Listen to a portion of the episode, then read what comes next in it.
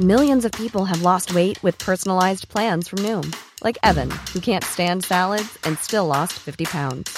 Salads, generally, for most people, are the easy button, right? For me, that wasn't an option. I never really was a salad guy. That's just not who I am. But Noom worked for me.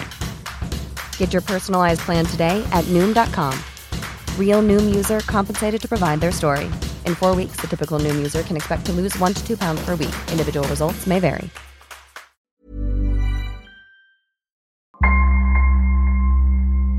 Bonjour, je suis Claudia Prolongeau et vous écoutez Crime Story, le podcast fait divers du Parisien. Nous, on, on veut l'autodétermination du peuple corse, c'est-à-dire euh, c'est le peuple corse qui fera son choix. Chaque semaine, je vous raconte une grande affaire criminelle en m'appuyant sur l'expertise du chef du service police-justice du Parisien, Damien Delseny. Ces assassins ne lui ont laissé aucune chance. Trois balles dans la tête de calibre 9 mm tirées dans le dos.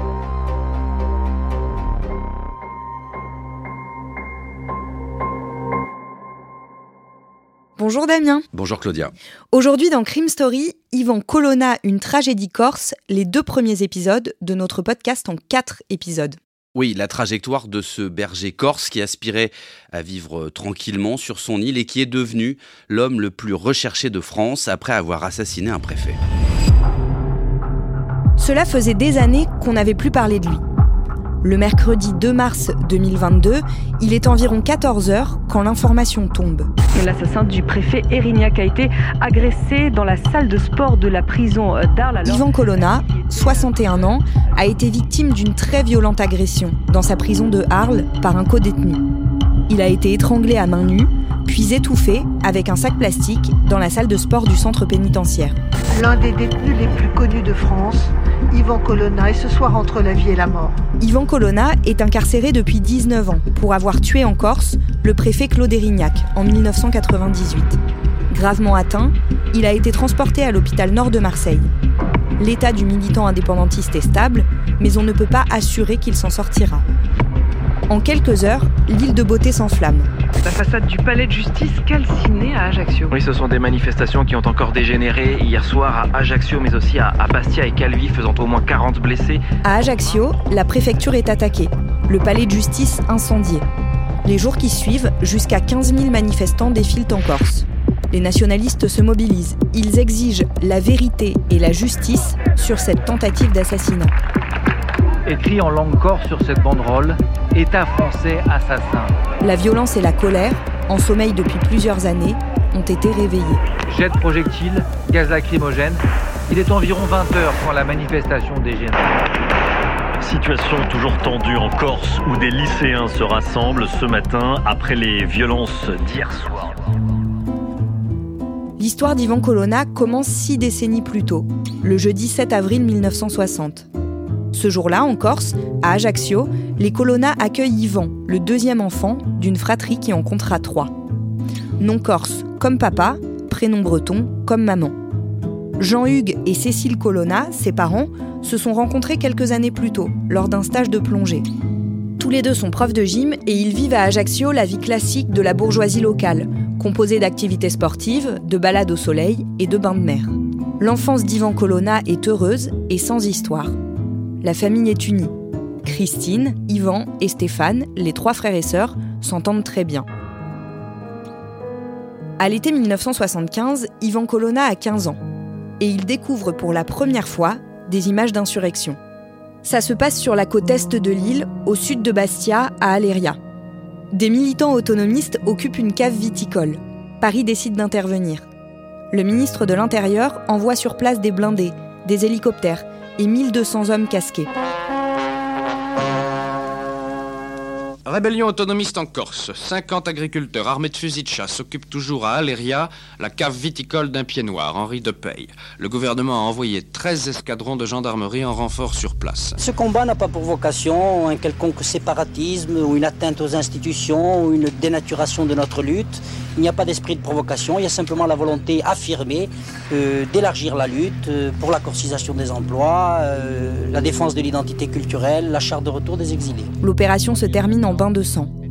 Deux gendarmes sont tués et un militant est grièvement blessé. Ce coup de force est l'acte fondateur du nationalisme corse. Et pour l'adolescent Ivan Colonna, il plante la première graine de ce qui deviendra sa cause. Damien, Yvan Colonna suit ces événements depuis la maison familiale de Cargèse, un lieu qui va beaucoup compter pour lui. Vous savez, les Corses, ils ont toujours un village d'attache. Qu'ils habitent Ajaccio, Bastia ou qu'ils habitent sur le continent, ils gardent toujours beaucoup d'intérêt, beaucoup d'affection pour leur village d'attache. Cargèse, c'est le berceau de la famille Colonna, donc le berceau aussi euh, d'Ivan. Alors, Cargèse, c'est euh, un village qui est au, nord d'Ajaccio, à peu près à une heure de route. C'est juste à côté des Calanques de Piana. Et Cargèse, c'est vraiment le petit village corse avec ses rues escarpées, sa place du village, très peu d'habitants euh, l'hiver et euh, en dehors de l'été. Et puis, Cargèse, c'est une ville qui tient sa particularité de la présence de deux églises qui se font face d'ailleurs, elles sont toutes les deux sur un promontoire rocheux. Il y en a une qui est de rite latin et l'autre qui est de rite grec parce qu'en réalité Cargèse a une histoire avec les Grecs, des immigrés grecs qui sont venus s'installer, qui ont presque fondé Cargèse quelques siècles auparavant. Donc il y a toujours cette double identité à Cargèse, à la fois latine et à la fois grecque. À partir de l'été 1975 donc, Ivan Colonna commence à militer. Oui, parce que comme beaucoup d'adolescents ou de jeunes de son âge, il y a une sorte de fascination par rapport à ce qui vient de se passer à Aléria. Cet acte, euh, la mort de gendarmes, cette espèce de siège qui a tenu pendant plusieurs jours, ça devient une espèce de référence pour les jeunes et c'est euh, un peu l'acte de naissance, comme vous l'avez dit, de l'indépendantisme corse. Ce n'est pas du tout dans cette idéologie-là que les enfants Colonna ont été élevés. Alors pas du tout, effectivement. Euh, le papa, lui, c'est un, un, militant euh, socialiste de la première heure, un républicain. La maman, elle, elle est communiste. Il n'y a aucun militantisme indépendantiste dans la famille. En revanche, il y a toujours quand même un, une identité assez forte. Son père, on l'a dit, il est corse, euh, le berceau c'est Cargès. Sa maman, elle, elle était bretonne. Et elle dira d'ailleurs dans une interview au Monde plus tard que Yvan était le plus breton de ses enfants. Elle va raconter aussi comment il avait piqué dans la bibliothèque familiale le livre Comment peut-on être breton de Morvan-Lebesque. Cette vie corse s'arrête soudainement, un an plus tard. En 1976, Yvan Colonna a 16 ans et il doit suivre ses parents qui quittent l'île pour les Alpes-Maritimes. Son père se rêve député et c'est à Nice qu'il espère être élu et détrôner au passage l'indéboulonnable député maire de droite, Jacques Médecin. Installés dans la baie des Anges, les Colonna investissent une grande villa dans laquelle les enfants réunissent les autres jeunes Corses exilés. Et ils sont nombreux. Et pour cause, il n'y a pas, à ce moment-là, d'université sur l'île et beaucoup d'étudiants atterrissent ici.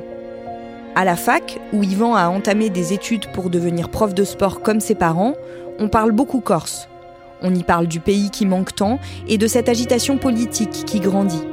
Avec Christine, sa grande sœur, et Stéphane, son petit frère, Yvan interroge les projets du gouvernement pour la Corse, qu'il qualifie de coloniaux, et défie, avec un certain plaisir, les idéaux paternels. De l'autre côté de la Méditerranée, le Front de Libération Nationale Corse, le FLNC, commence à se faire connaître. Ce mouvement clandestin, qui a émergé dans la foulée des événements d'Aléria, mène des actions coup de poing.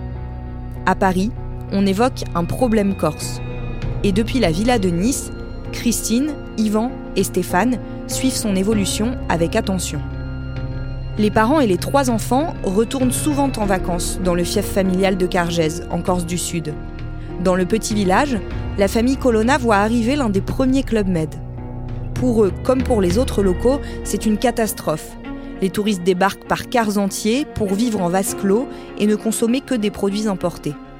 Ce changement de décor offre à Ivan Colonna l'occasion de perpétrer son premier acte militant. En 1977, le Club Med est victime d'un attentat à l'explosif. Et c'est sur ces murs tout juste remis en état que le jeune homme écrit Le peuple français doit soutenir le peuple corse dans sa lutte de libération nationale. À l'été 1981, la gauche vient de prendre le pouvoir en France. Colonna Père, lui, a gagné son bras de fer contre Jacques Médecin. Il est enfin député des Alpes-Maritimes. Après le traditionnel été en Corse du Sud, les trois enfants Colonna décident de ne pas revenir à Nice. Yvan ne sera pas prof de PS. Il veut rester dans son village. Après un service militaire aux pompiers de Paris, il s'installe, ou plutôt se réinstalle, à Cargèse. Il a 21 ans, il refuse un petit boulot de surveillant dans un établissement scolaire, fait un peu le maître nageur sur les plages et encadre les jeunes du club de foot local. C'est là qu'il rencontre Alexandre Alessandri, qui anime le club de tir à l'arc de Cargèse. Les deux hommes nourrissent un même rêve, celui de devenir berger.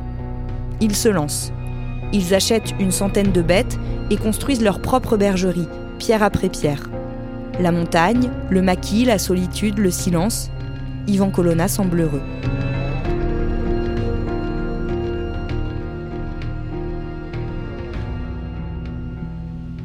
Damien, dans les années 80, Cargès tient une place particulière en Corse. C'est un village qui est à la fois décrit comme un foyer important du nationalisme naissant et combattant qui se déroule sur l'île, mais c'est aussi euh, le village où a été créée une organisation antinationaliste, elle, qui s'appelait Corse française républicaine.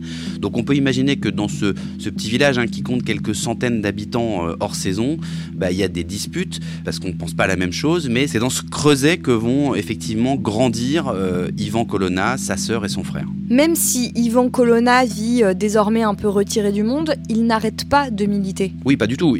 son nom va même figurer sur une liste nationaliste corse pour les élections municipales à Cargèse en 1983.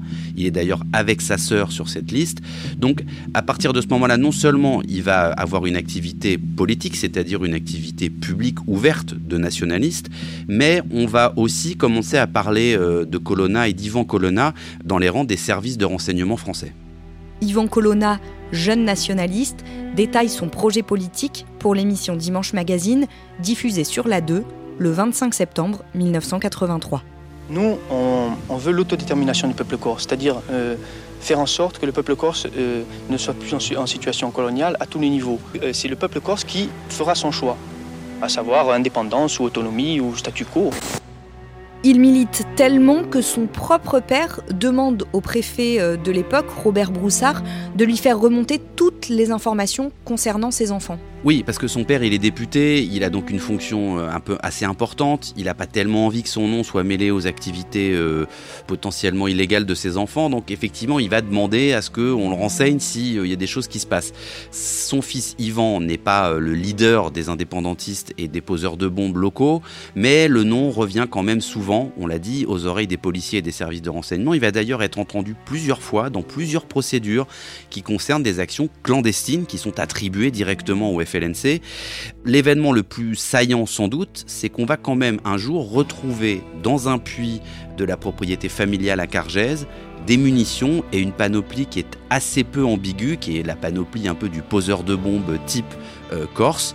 Il va être arrêté, Yvan, entendu, mais à chaque fois, il va être immanquablement relâché, et ça, ça va durer des années. Vous venez d'écouter le premier de nos quatre épisodes consacrés à Ivan Colonna, suite de ce podcast dans le deuxième épisode, déjà disponible sur leparisien.fr et sur toutes les plateformes d'écoute. Crime Story est le podcast fait divers du Parisien.